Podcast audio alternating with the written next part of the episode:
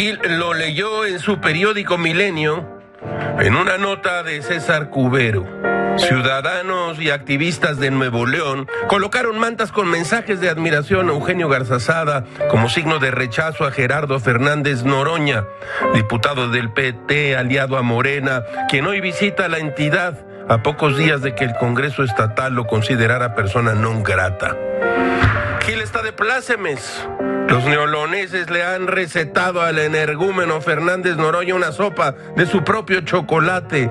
Quienes circulaban por dos de las principales avenidas de la ciudad de Monterrey, Garzazada y Constitución, fueron testigos de la colocación de las pancartas en contra del gritón. ¿Qué dice Gil Gritón? Payaso. ¿Qué dice Gil Gamés? Payaso. El bribón Fernández Noroña. En una manta sobre el puente peatonal entre la avenida Constitución se veía esta leyenda. Aquí admiramos a don Eugenio Garzazada. Y luego otra, Nuevo León es valiente. En cada lugar estarán de 10 a 15 minutos. Luego se trasladarán a otros puentes peatonales a lo largo de la avenida Garzazada. Sopa podrida de su propio chocolate rancio para el diputado Truán. Así es, como usted lo oye. Todo, todo es muy raro, caracho.